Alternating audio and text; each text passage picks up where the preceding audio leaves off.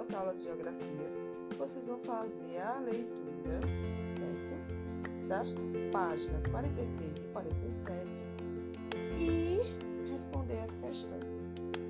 Vamos falar um pouco sobre cidadania no município. Observe a imagem da página 46, a primeira de cima. Um lugar na periferia, né? Vocês, pelo texto, vocês vão é, certo? Que é lá no, que fica em São Paulo, no Jardim Miriam. Vocês vão observar o antes e o depois. O depois tem uma intervenção de um grupo. E aí eles conseguem transformar aquele ambiente, digamos que nada agradável, em um mais interessante, que abre espaço para as crianças brinquem, inventem coisas, enfim, que é chamado o espaço território de invenções, justamente porque espera que, que as crianças percebam que os objetos, os equipamentos e a maneira como o espaço comunitário foi organizado abrem possibilidades para a brincadeira, o encontro e a convivência, certo? Será que perto da casa de vocês tem um lugar assim parecido? Como que nós podemos aproveitar né, melhor esses espaços? Enfim, aí na página 47 vocês vão fazer uma leitura sobre o espaço público é de todos os cidadãos.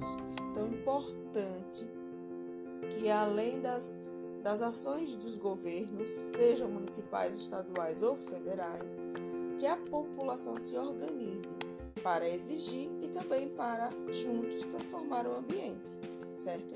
O espaço público favorece o encontro e a interação social, como praças, praias, calçadões, né? São vários, vocês podem observar.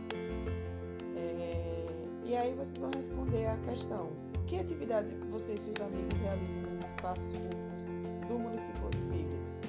Ou seja, o que é que vocês gostam, né? O que, é que vocês mais fazem nesses espaços? Então, pessoal, é isso. A cidade, ela tem vida, certo? Cidadania tem a ver com tudo que nós podemos devemos fazer é, para o bem comum, para o nosso bem-estar, o bem-estar do outro. Então, nem sempre as condições são favoráveis, cabe a nós transformá-las. Eu sei que vocês são crianças, mas tem que ter essa consciência, certo? Há diversos meios. Façam vocês o ambiente onde vocês moram cada vez melhor. Se unam certo? Um abraço e até mais.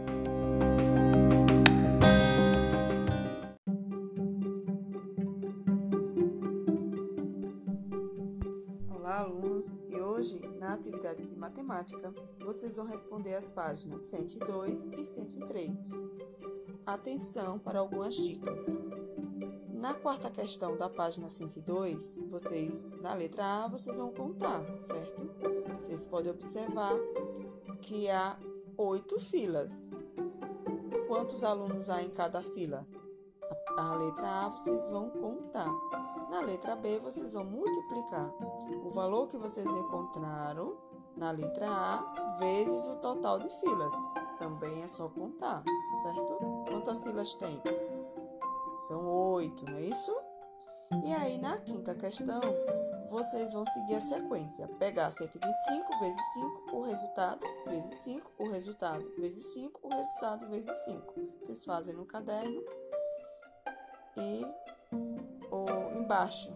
Isso, tem um espaço embaixo. Vocês fazem no próprio livro, certo?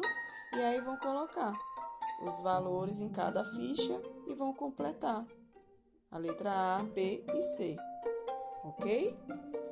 É, e aí, na sexta questão, vocês devem estar lembrados, já estudamos, é, e também vocês já estudaram em outros anos. Dobro, que é vezes 2, quádruplo, vezes 4 e quíntuplo, vezes 5.